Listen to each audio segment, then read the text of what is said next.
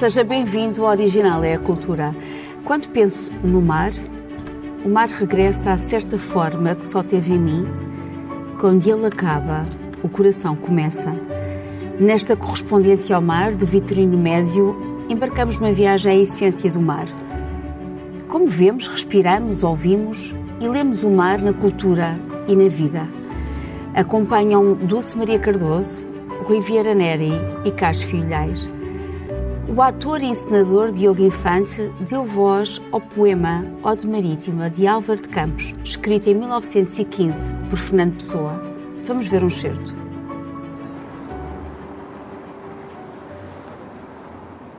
Sozinho, no cais deserto, esta manhã de verão, olho para o lado da barra, olho para o indefinido, olho e contenta-me ver, pequeno, negro e claro, um paquete entrando Vai muito longe. Nítido. Clássico à sua maneira.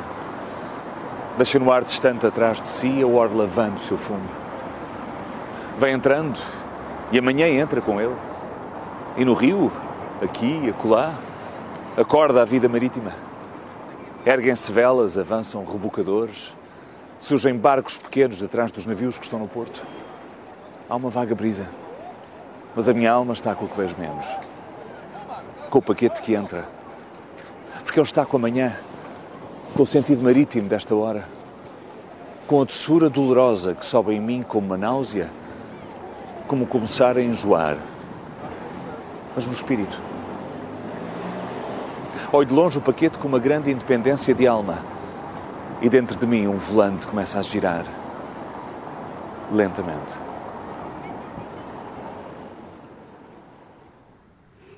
Ode Marítima é uma viagem poética que recorre ao imaginário marítimo de português. Rui, o que é o mar para ti? Como é que tu sentes o mar de todas as maneiras? Bom, eu como sou lisboeta dos quatro costados, o mar para mim é uma das paredes da minha casa. É uma parede com uma janela, mas é um... Se olhar para um lado tem Espanha, do outro lado tem o mar. Afinal de contas é a história de Portugal, não é? Uh, portanto, é um, é um espaço aberto que sempre me fascinou. Me fazia imensa falta quando eu vivi uh, aqueles anos de, de, de doutoramento no, no, no, coração do Texas. Tinha ali um rio, que era a coisa mais parecida que havia, e cada vez que voltava a Portugal e o avião voava por cima do estuário do Tejo, ia, ia desembocar no, no Atlântico, ficava absolutamente de, deslumbrado, não é?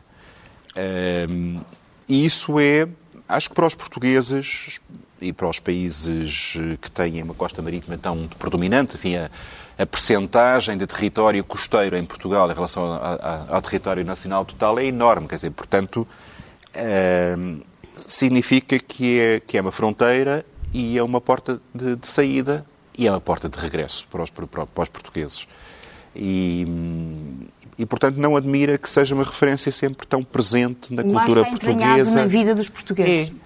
Uh, embora nós, uh, por vezes, não tenhamos a noção de que até à generalização dos transportes internos havia uma grande parte da população portuguesa que nunca viu o mar. Aliás, a Maria Papoila, não é, dizia que vinha da, da, da, da aldeia, dizia, mas por ser também Maria, ainda havia de ver o mar, né, haver o sonho de, de, ver mal, como aquele que nós vimos naquele, aquela fotografia lindíssima que nos mostraste no outro dia no programa sobre a fotografia, do homem que pela primeira vez... Celibates, quando viu o mar pela primeira vez aos 82 anos. Mas para a, para, para a maioria da população portuguesa, uh, o mar uh, era precisamente isso, era uma porta de saída, era uma fronteira uh, e ao mesmo tempo uma janela. os poetas, os pintores, os, os artistas sempre foram muito marcados por essa maridade, não é? essa presença muito, muito, muito forte do, do, do mar.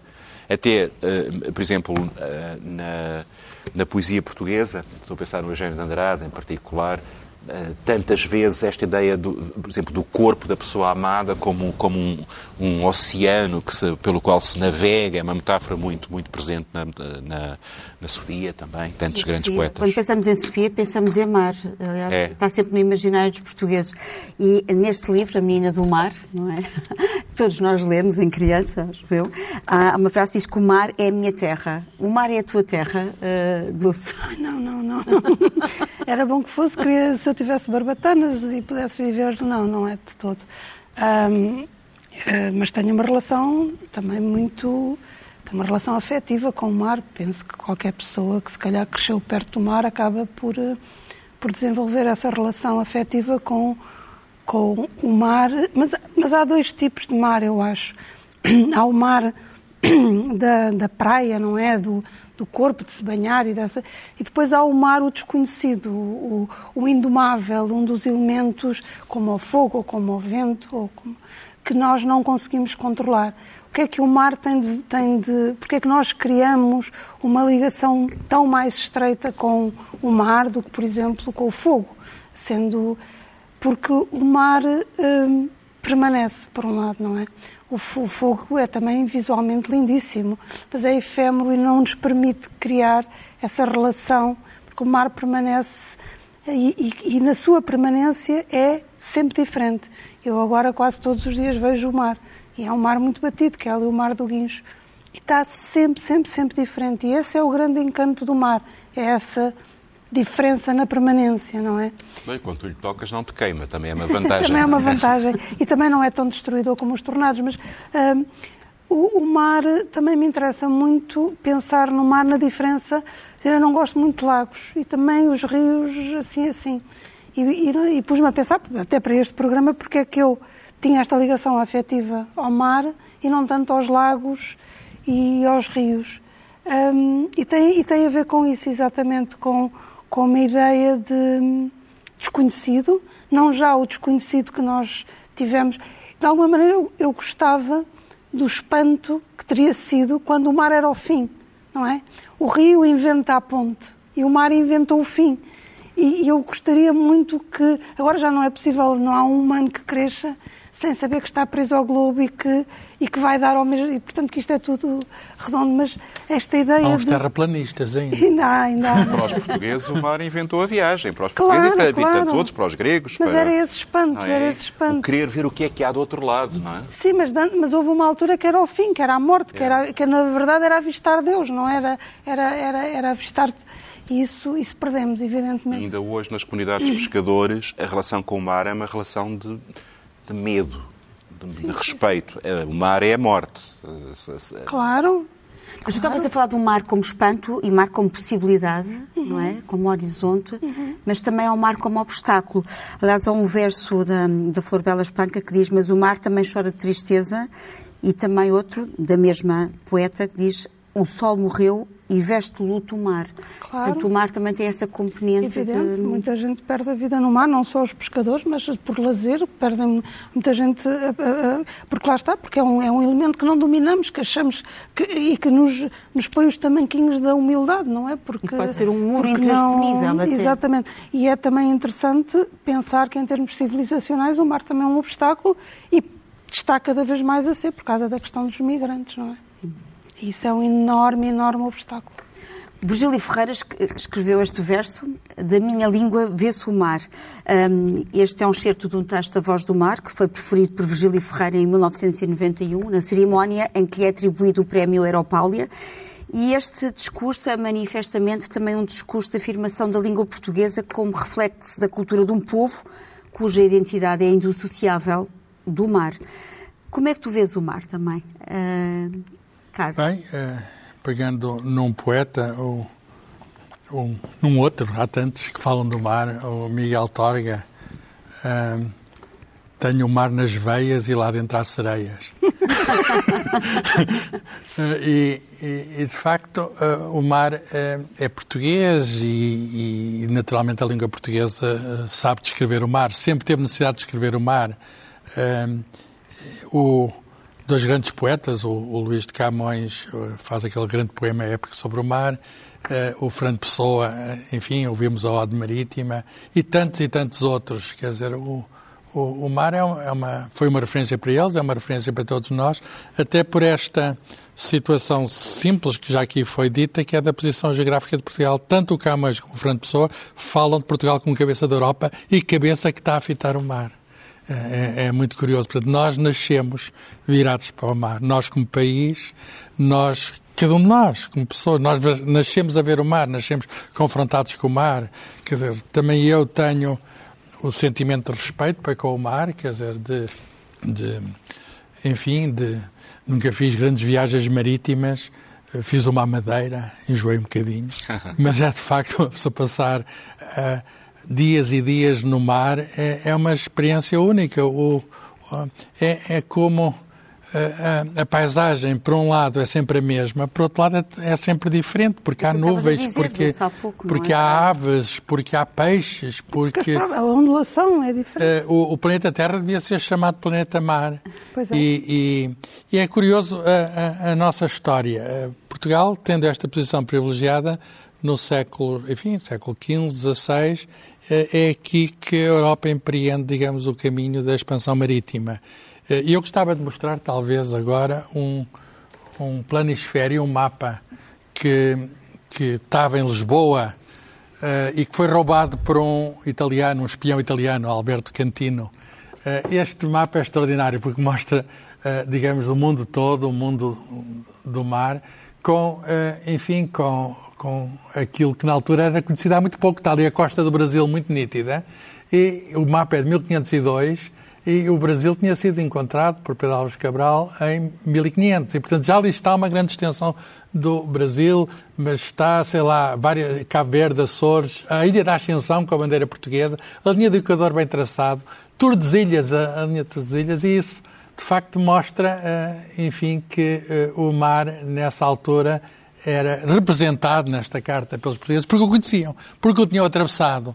O Pedro Nunes, uns anos mais tarde, havia de dizer que os portugueses ousaram eh, cometer o grande mar oceano e fizeram sem receio. Acho que é um exagero isto, sem receio.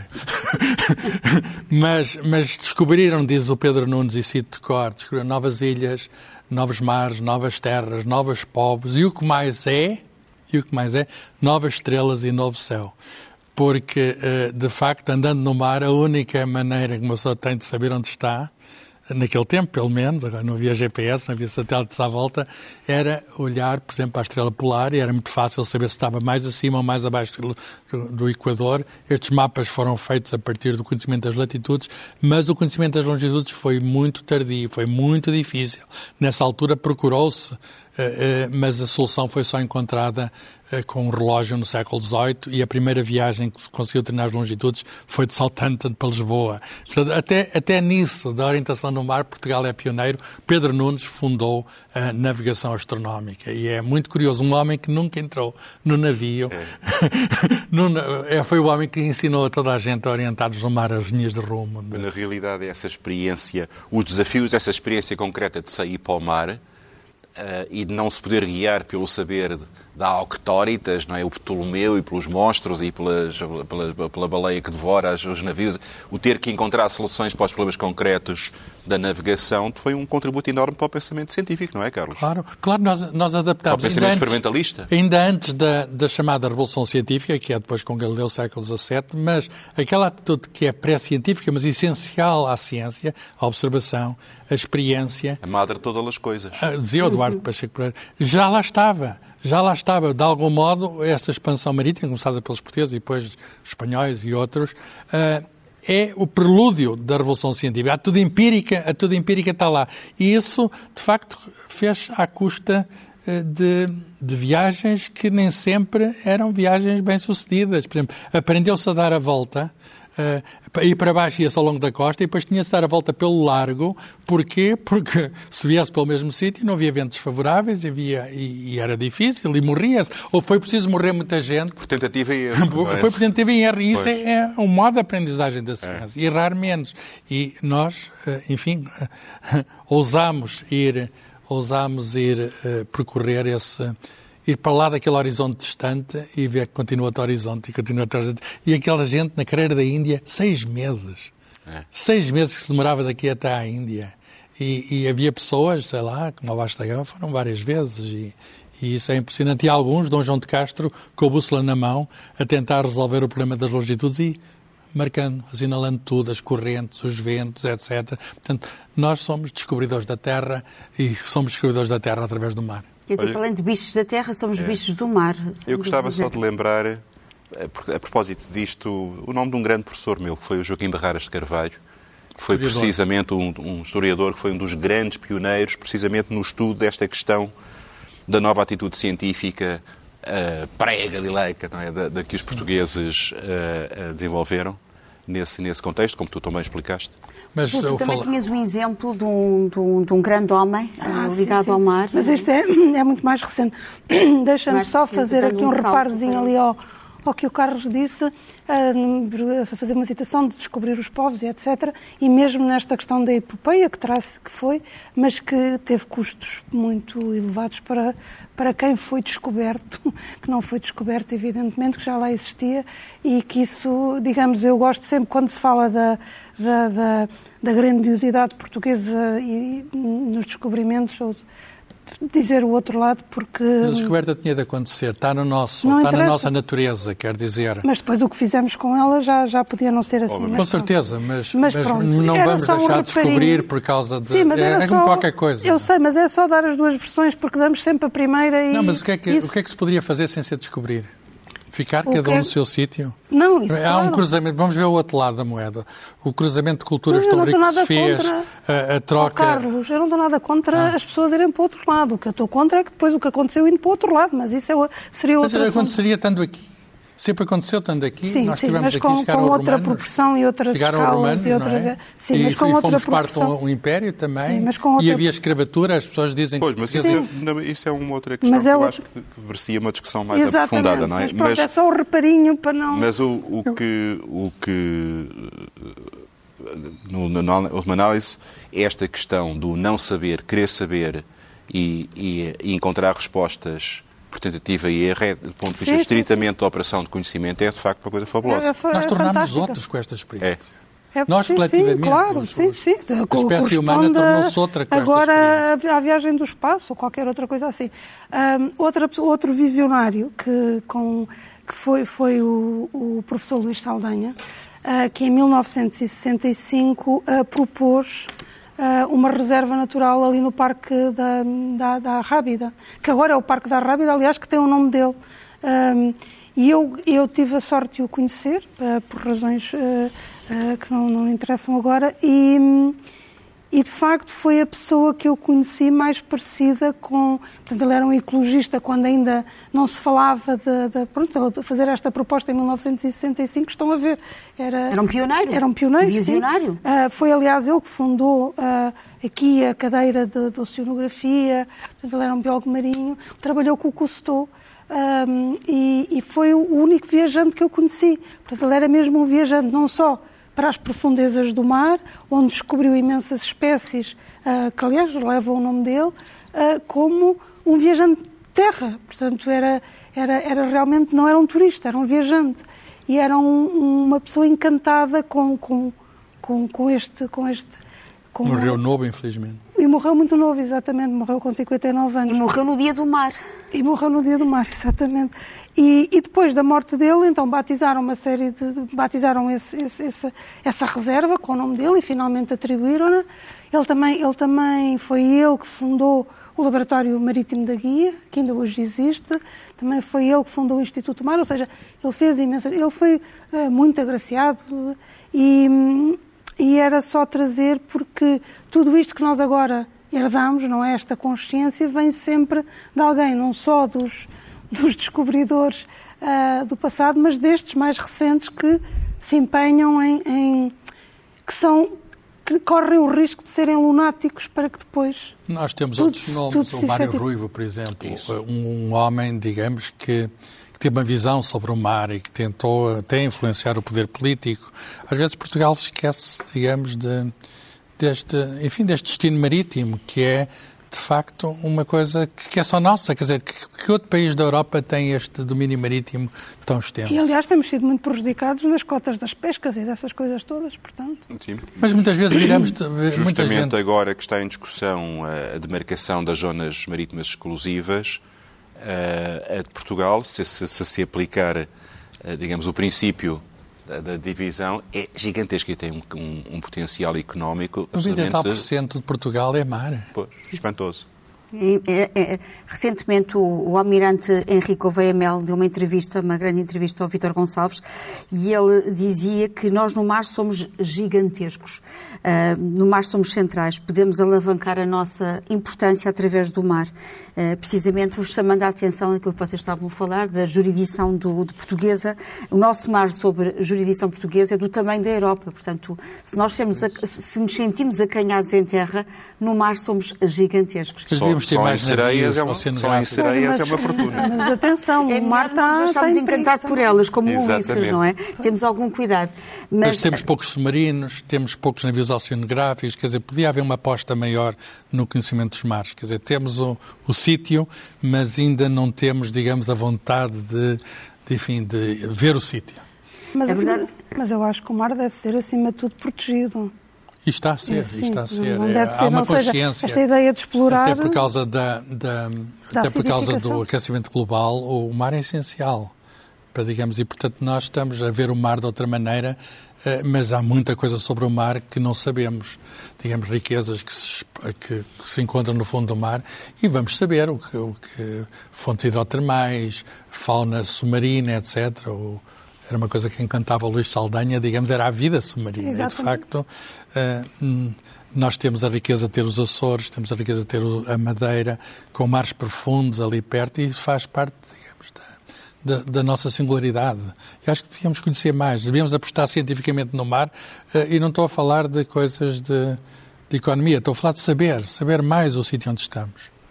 Seguindo as- eh, precisamente os ensinamentos do Pedro Nunes, não é? Exatamente, o, o Pedro Nunes é o- talvez o maior cientista português, mas o, o, o Rui falou do Baradas Carvalho, mas temos, por exemplo, o Luís Albuquerque, que nos ensinou também a, a como é que era a navegação antigamente, e, portanto, há todo um conjunto de historiadores. Faleceu há pouco o Francisco Contente Domingos, que, que é um homem que fez uma tese com um grande humor que ele tinha uma tese sobre o assunto e ele, pouca gente leu aquilo. Como é que se construíam os navios? Como é que se faziam os navios para tal cometer o grande mar oceano, como diz o Pedro? O Onésimo de Almeida também, que, tem, que também tem, tem textos magníficos. Magníficos. Eh, aliás, com bom ilhéu que, que, que é Ele chama, ele chama um grande rio com o mar. Atlântico. O rio Ele, Atlântico. ele se chama Rio Atlântico. ó. É, o Exatamente. Rio Atlântico. Ele estava sempre a ir e a... Estava, quer dizer, Exatamente, vai voltar a estar passar a pandemia. Ah, é verdade, nós também temos que nos lembrar, até do, agora recuando, o António Nobre. Jorge anda a ver meu país de marinheiros e eu perguntava-te, Rui, ah, frotas." queremos ouvir o teu, o teu poema, não é o teu poema, é o poema que Gostava, vais dizer. gostava que fosse. Que, que poderia, poderia ser, não é? O- o- mas é o poema que escolheste É, é- para nos ler sobre... É o meu poema porque é um dos meus poemas, no sentido da, da, da, da- paixão que eu tenho por ele. Ehm, e, e tem a ver com esta ideia da viagem, do mar como, como ponto de se, por onde se sai e por onde se espera voltar. E é um poema do poeta grego de Alexandria, Constantino Cavafis, na tradução de Jorge de Sena, chama-se Ítaca. Quando partires de regresso a Ítaca, deves orar por uma viagem longa, plena de aventuras e de experiências. Ciclopes, lestrogónios e mais monstros, um Poseidon irado. Não os temas. Jamais encontrarás tais coisas no caminho se o teu pensar for puro e se um sentir sublime teu corpo toca e o espírito te habita. Ciclopes, lestrogónios e outros monstros, Poseidon em fúria, Nunca encontrarás se não é na tua alma que os transportes ou ela os não erguer perante ti. Deves orar por uma viagem longa.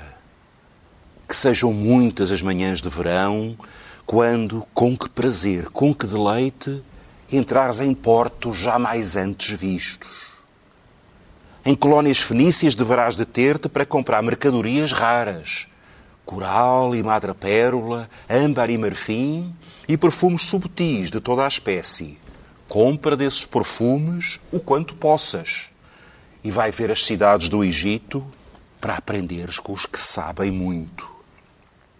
Traz sempre Ítaca no teu espírito, que lá chegar é o teu destino último.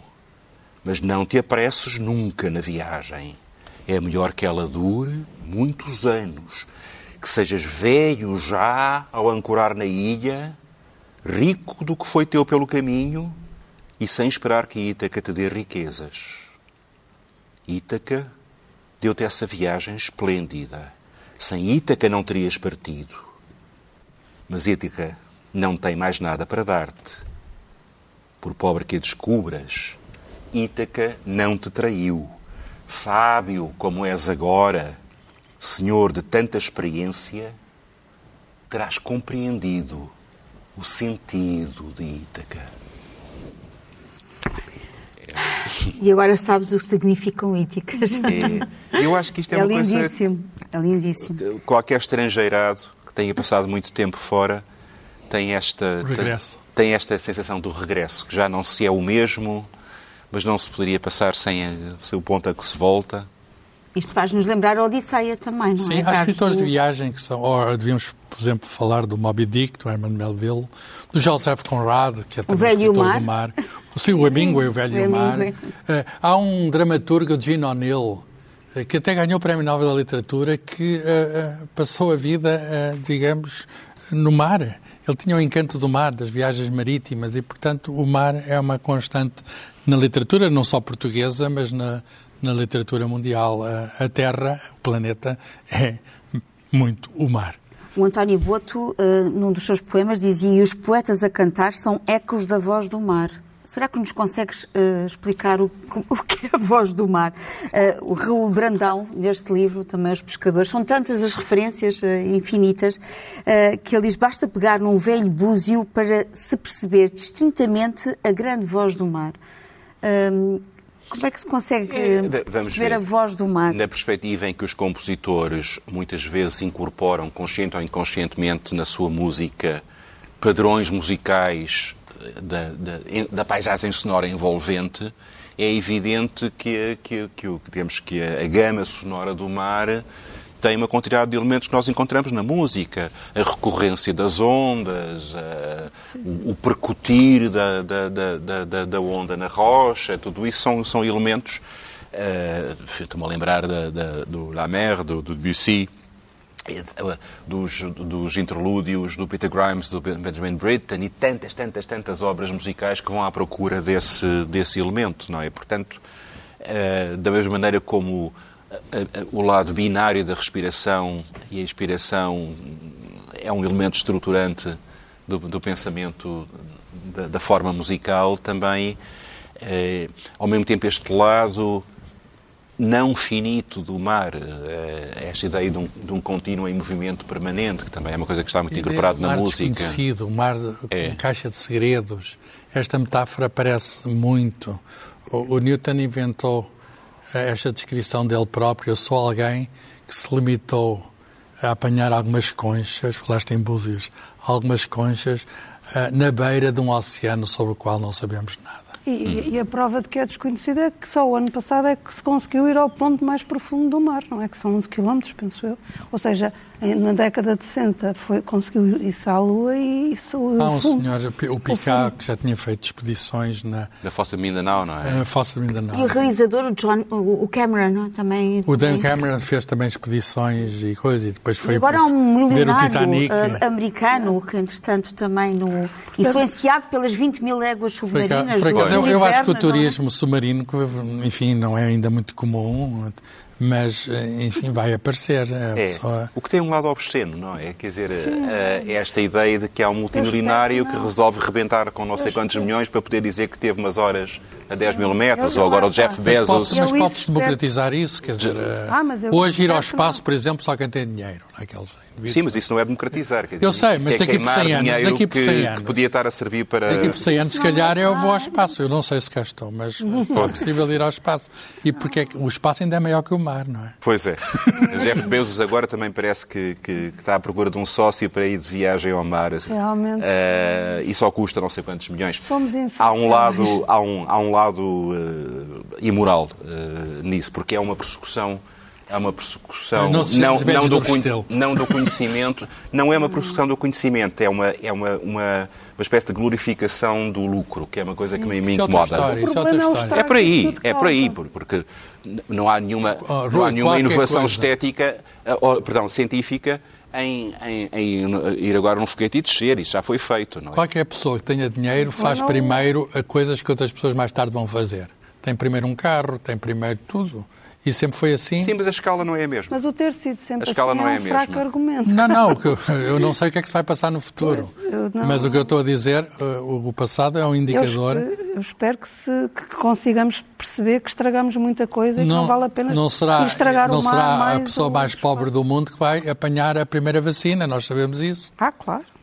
E, portanto, eh, esses indivíduos, enfim, enfim, quer dizer, quem tem dinheiro consegue as coisas. Mas o que nós podemos esperar é que o futuro seja, haja Pois, uma isso distribuição não- melhor e que, o mar, e que o mar possa ser desfrutado por todos. Isso. Por exemplo, a praia, a praia era de alguns. Exatamente. Quando se começou a descobrir a praia, que é uma descoberta É. tardia no, no isso final é do uma, origi- século uma originalidade portuguesa que eu acho que é interessante. Quer dizer, Portugal não tem praias privadas eh, como tantos países Ainda. eh, têm. Tem, e isso tem é um, poucas, tem algumas no... E isso é muito importante, é muito importante manter, Estados não é? Unidos. É verdade, manter a praia de todos, não é? Exatamente. O mar é de buscar todos. os instantes, não é? Os instantes da Sofia, sim. É verdade, que não Que é vivi bonito, junto do é mar muito bonito, da, sim, sim. da grande Sofia de Melbrana. Hum, eu, eh, há tantas possibilidades sobre o mar, tantos livros que falámos eh, sobre o mar, eh, mas eu trouxe este livro. Há um eh, oceano de livros. que é o chama-se Mar. É de uma edição da Patológica com textos do bonito. Ricardo. Henrique. E não é só, só para crianças e jovens, é um livro para todos. Isto é, isto é uma junção de eh, segue a equação, a equação atividades mais dicionária com origem a palavra actividário. Portanto, temos aqui atividades para, para, para as famílias eh, e uma, uma série, uma lista de entradas eh, sobre o mar. Ahm, no- na introdução lê-se aquilo que disseste há pouco até. Se o nosso planeta tem mais mar que terra, então porquê é que não se chama planeta mar?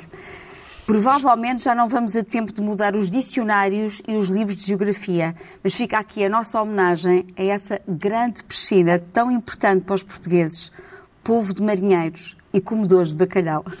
Pois, e, e o mar aparece também dentro da palavra amar, que é interessante. É verdade. Mas ah, eu tenho aqui uma pergunta para ti, Carlos, porque, entretanto, ah, eles fazem aqui, ah, tem aqui várias entradas e uma delas é precisamente o azul. E a pergunta é: o mar é azul por causa do céu ou o céu é azul por causa do mar?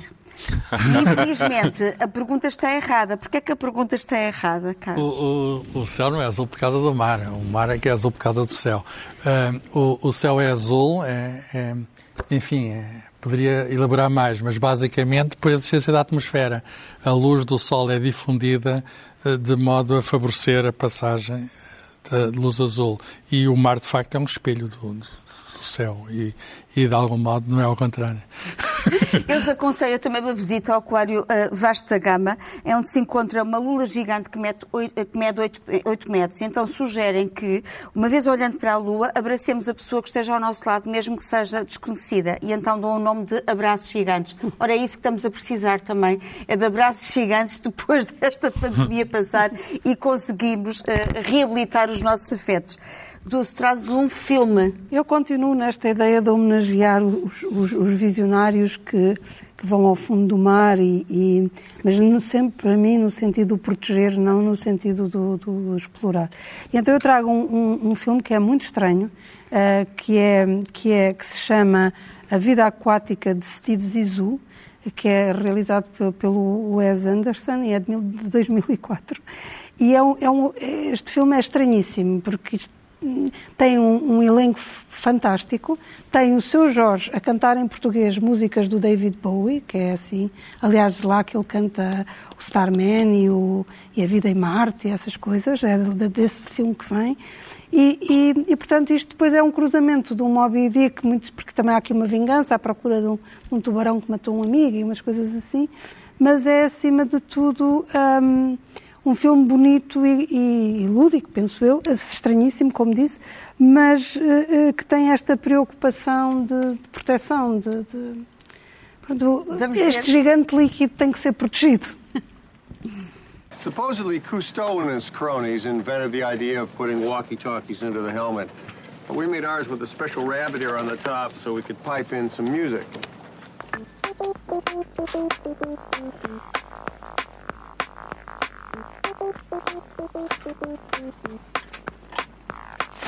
The Belafonte, home to Team Sisu. Skilled crew of deep sea divers, adventurers, documentary filmmakers. Action! Led by internationally renowned oceanographer Captain Steve Sisu, expert on every aspect of marine life. Swamp leeches, everybody! Check for swamp leeches. Nobody else got hit? I'm the only one? What's the deal? But there remains one form of life about which Captain Sisu knows very little. You're supposed to be my son, right? I want you on Team Sisu. The answer's yes. Well, it's got to be. I'll order you a red cap and a Speedo. This will be Team Zisu's most ambitious adventure to date. I'm going to go on an overnight drunk, and in 10 days, I'm going to set out to find the shark that ate my friend and destroy it. What would be the scientific purpose of killing it? Revenge. Carlos, trazes uma história cultural do mar. Sim, John Mack, um, O Mar, uma história cultural, tem um prefácio de Álvaro Garrido, que é uh, um historiador da economia do mar, precisamente especializou-se nas pescas do bacalhau, e é um livro que eu gostei muito de ler. Já. Book Builders é o editor, uh, tem uns anos, mas não muitos, e este tema não desatualiza. O mar é eterno. Mas só para verem, digamos que ele mistura as coisas, há um capítulo sobre a navegação e as artes performativas. É que navegar é, é, um bailado, é, é, algo que tem de fazer a equipa. Nós vemos isso nos veleiros e depois fala a estética da navegação e diz que não há nada mais belo do que um veleiro quando o vento é favorável e se vai empurrado pelo Deus Eolo suavemente, sem ser preciso máquinas, sem ser preciso nada. É, é o, digamos, o elemento do ar que permite andar pelo mar. E isso, de facto, há uma estética muito própria nisso e ele mistura. Enfim, é, é, ele é também o autor é o historiador da arte, portanto, é o professor de estudos de arte do mundo. Estudos de arte do mundo. A arte do mundo é também a arte do mar. Ficamos com o bailado. Eh, eu também vou recomendar este livro eh, para uma história do fado, Rui, esta belíssima edição, eh, oito anos depois da primeira edição. Tu deste o título para uma história do fado. É uma belíssima edição e lê-se de uma forma tão prazerosa, porque para além das ilustrações, tu tens uma forma de escrita, parece que estás a contar uma história. E há fatos sobre o mar. E, e, há, e, tu trazes até um exemplo. Eu trago é, o exemplo mais clássico que é eh, aquele poema lindíssimo do José Régio, chamado Fado Português. Né? O fado nasceu um dia, quando o vento mal bolia e o céu o mar prolongava, na morada de um veleiro, no peito de um marinheiro que, estando triste, cantava. Uh, o Alain Lemã pegou numa parte desse poema e fez um fado lindíssimo para a Amália, que fez parte do álbum Fados 67. Vamos ouvi-lo. Amália Rodrigues, com o conjunto de guitarras de Raul Neri. Fado Português.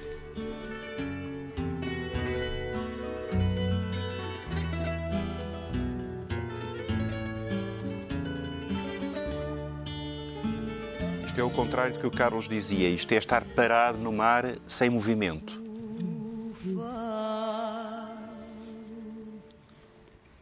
Nasceu um dia quando o vento mal bolia e o céu o mar